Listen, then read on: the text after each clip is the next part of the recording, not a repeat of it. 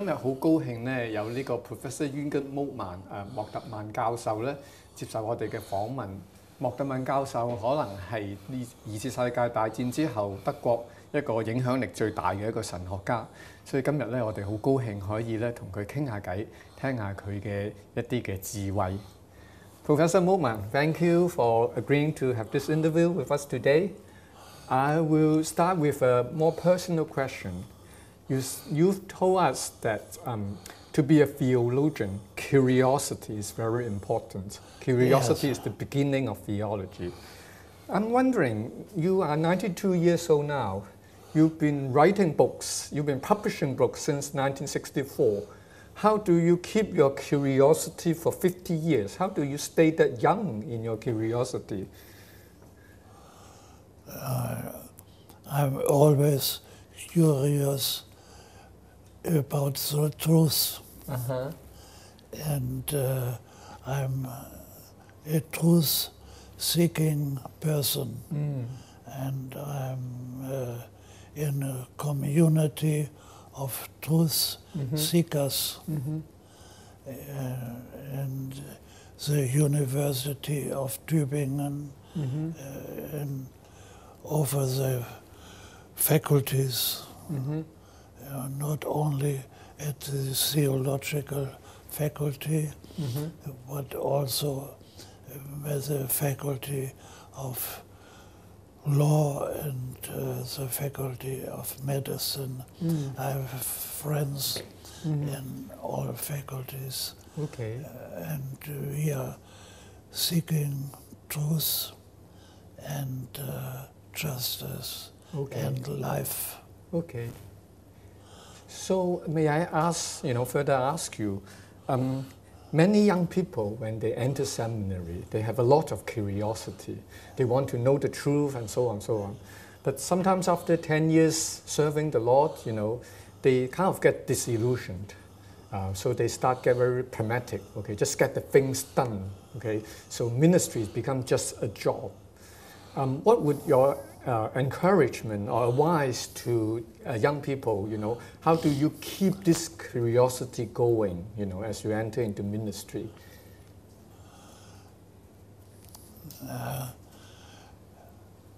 Fall in love with the new, Okay, the new day, the new year, Okay. the new song, Uh-huh. and the new, new creation. okay, new creation. Okay.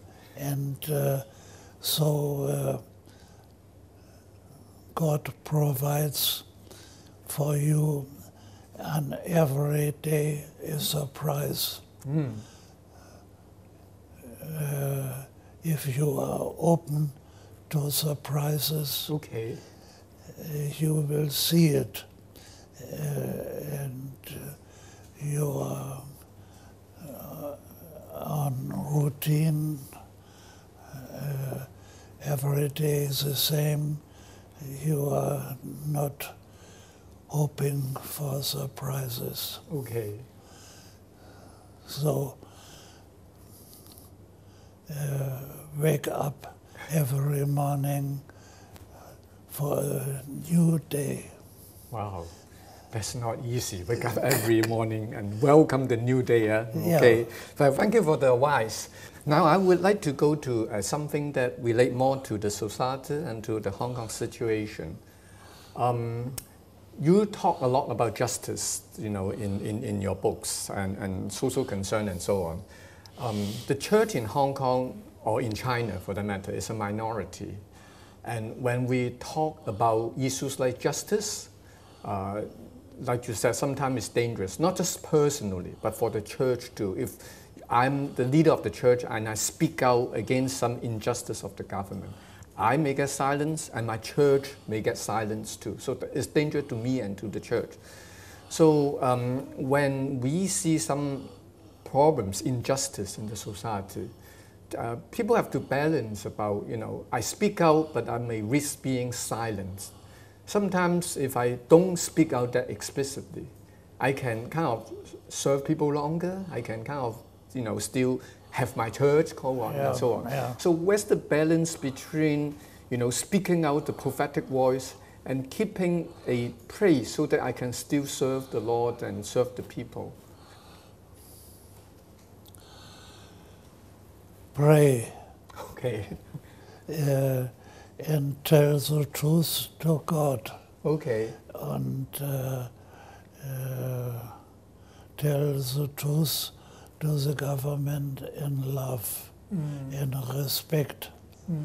Uh, for the government is from God. and uh, uh, they will listen to you if uh, they uh, are not afraid of you overthrowing the government. Okay. Okay. but uh, uh, during the confessing church in Nazi Germany, Uh-huh. uh, the confessing church prayed, uh, telling the truth of the persecution of the Jews Uh-huh. uh, to God, and uh, uh, well, then you are used to tell the truth Mhm. on the streets. Mm. Okay, you, you talk a lot about telling the truth. And in your theology of hope after the Second World War, um, in, in those books, um, at least it seems to me that you seem to assume the content of the Christian hope is, is kind of common sense. I mean, you kind of want justice and peace and equality, all those things are just assume that you know, people want it. It's just, you know, it, it doesn't materialize sometimes. But I think in our age right now, um, the so-called the Enlightenment liberal ideal uh, sometimes is fading away. Sometimes it seems like whether in mainland China or in America today, people perceive the world as a dog-eat-dog world. So you, you, you need to be strong in order to protect yourselves. So the traditional ideal of equality uh, or tho- those type of things, you know, they, they would think if it become a weakness to the society, then, then, then we don't talk about it. You know, strength is what we want. In this situation, do you think it's still a good thing to talk about hope, or what kind of hope should we talk about? Uh,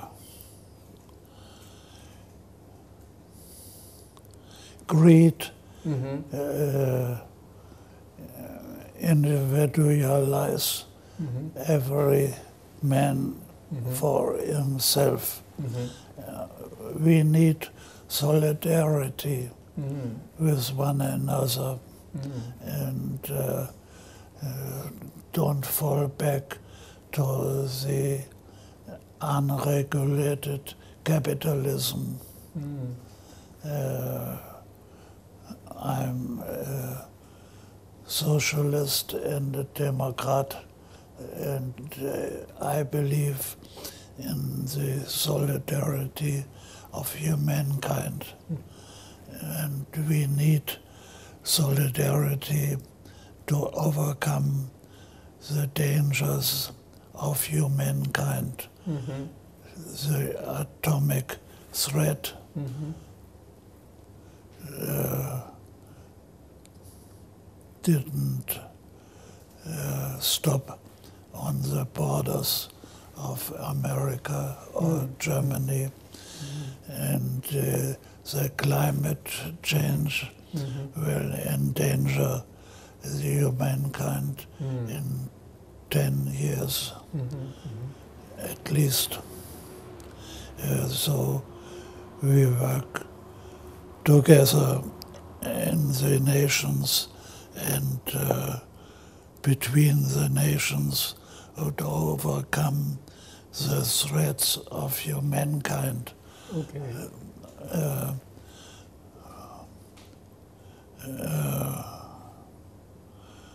uh, this leads to the question whether uh, humankind Uh-huh. should be on Earth or not. Okay. Uh, we can vanish in a great atomic war in seconds.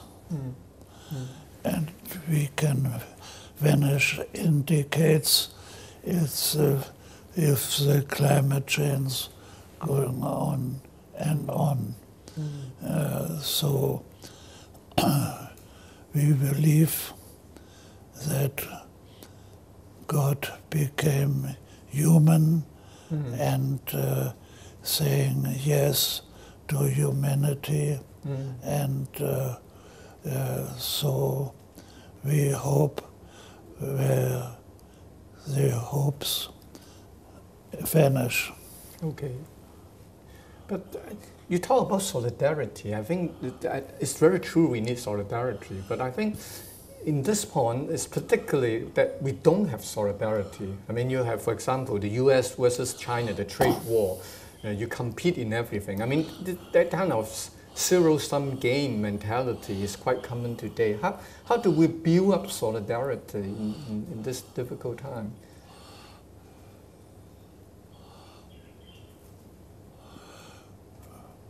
where we are building solidarity up in the Eu- European community. And uh, uh, in politics uh, we uh, achieve solidarity on the national level in Germany. And uh, in your country uh, Christian congregations and communities practice solidarity with the sick and the lost and uh, uh, the poor. Uh, Christian congregations are famous for their solidarity and mercy. Okay, so the church start with building up Yeah, solidarity among yeah. ourselves. Okay. Now, to uh, continue this issue about the church and society, um, m- much of your theology, in a way, is addressing issues in the society. Um, as a minority in uh, the church, Chinese church, as a minority in the society, sometimes the society is not very interested to listen to the church, unlike the German situation, where the German church has been a leader in the society for a long time. Uh, the point is, you know, why should the society care about what the church is saying? Church is such a small uh, part of it. I mean, you are a Nobel Prize economist. I listen to you, but you are a church past- pastor. Uh, why should the society bother to listen to you? How, how, what, you know, how to respond to that? uh, the uh, early church was uh, had a membership of 12 Okay. and uh, uh, spread around and uh, made the prophetic voice listen Mm. uh, and uh, the gospel uh, and uh, in solidarity help Mm. and uh,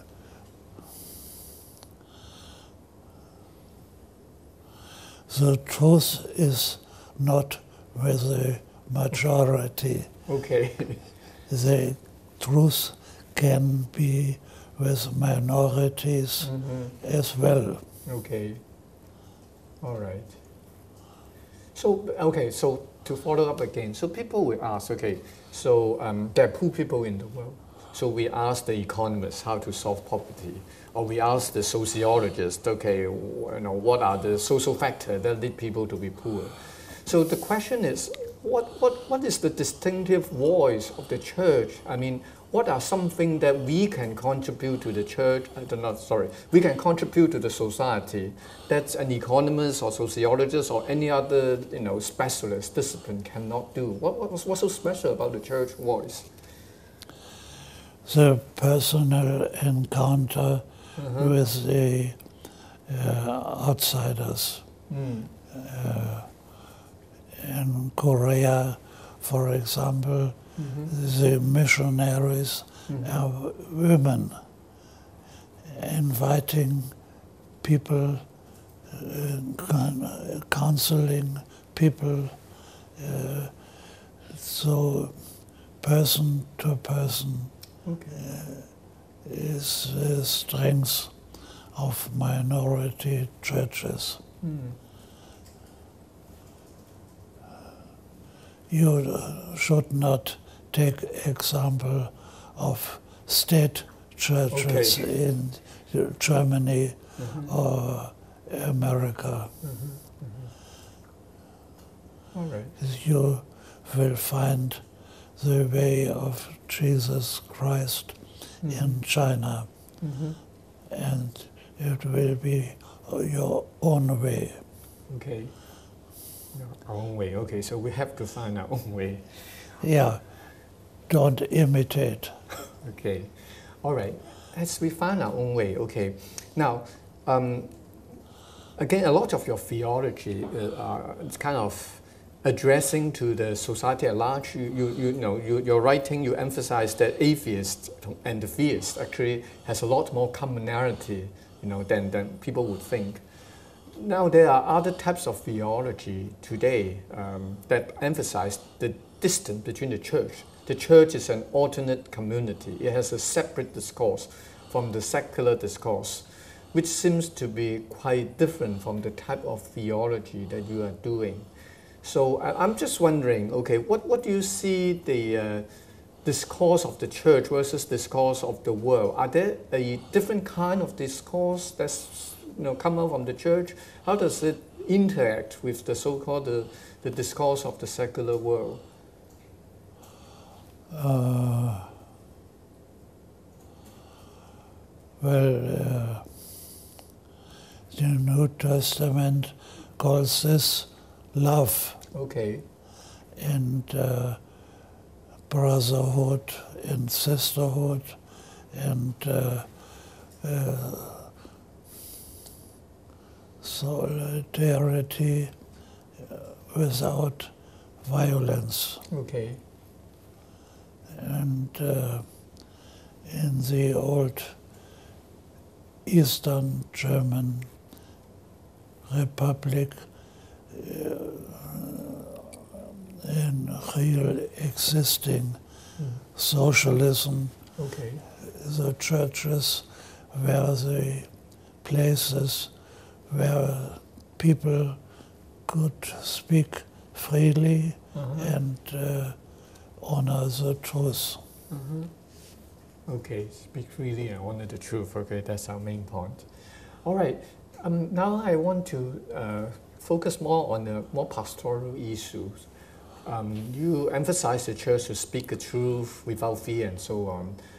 Of course, in some way, this is an ideal picture. A lot of the in, actu- in actuality, the church um, has a lot of different interests, and sometimes it, it doesn't speak out as freely as it should be, perhaps. And in Hong Kong's case, um, sometimes that lead to a lot of disillusions among the young people.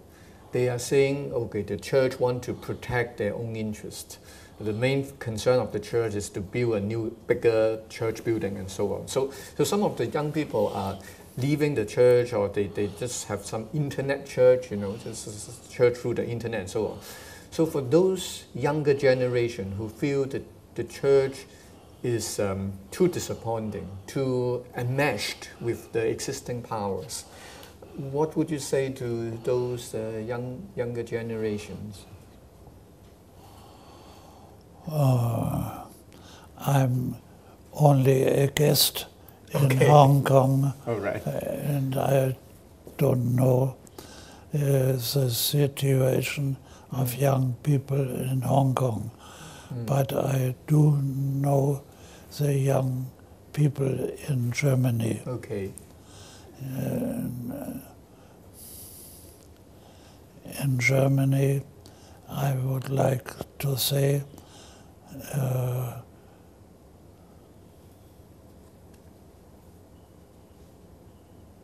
if you are disappointed Mhm. by the church, Mhm. hope in the kingdom of God. Mm.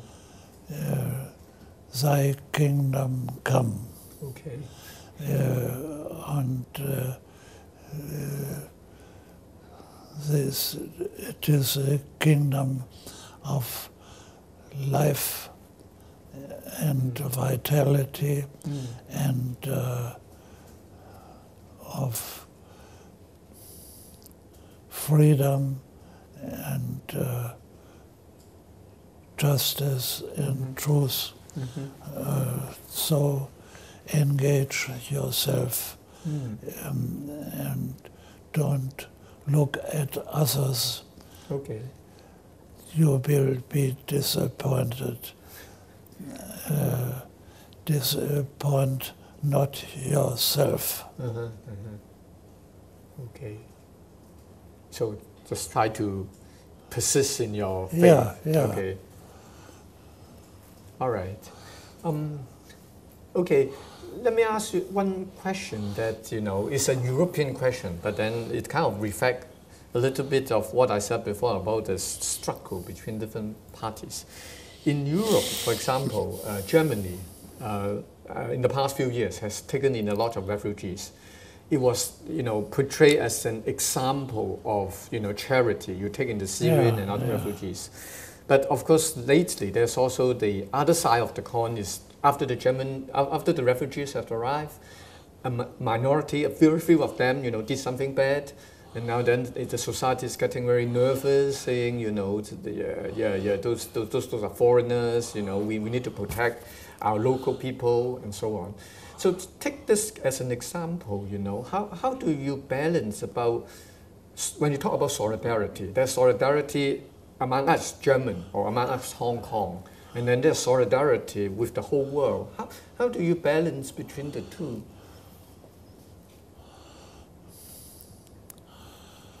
Host the foreigners. Mm-hmm.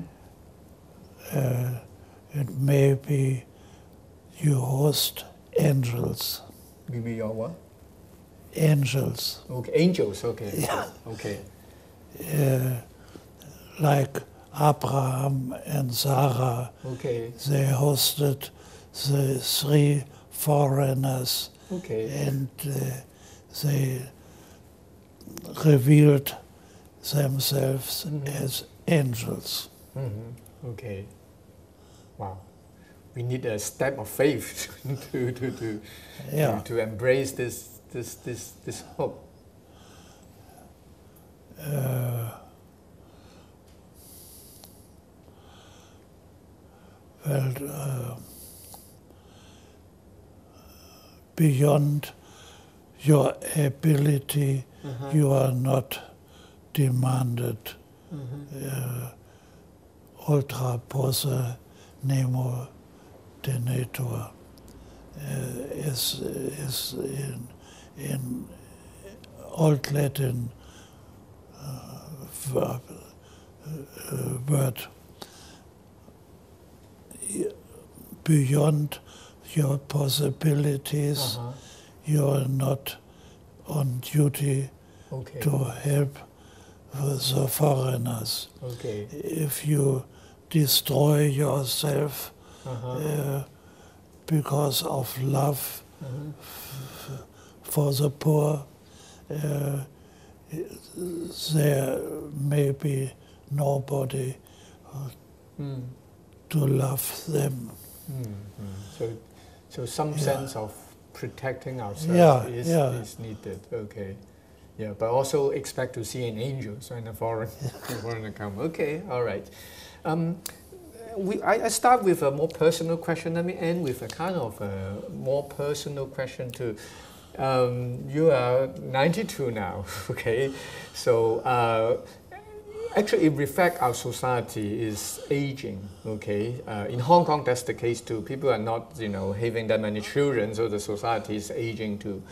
Um, so the practical question the church is asking is for people um, in the, uh, the, older generation, what, however you define older, okay, whatever the older generation, the church is asking what what can the older generation contribute? You know, in, in the past, the people retire, they relax, okay, but then, then there are so many older but still healthy people around us.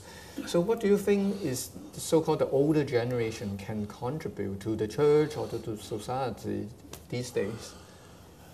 Old and young uh, does not count the years. Okay. Old and young are attitudes okay. towards life. All right. And uh, some young people look very old. Okay. And some old people are very young. Like you, right?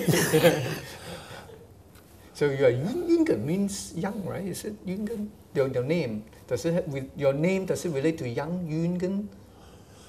No. Jürgen. No, Jürgen.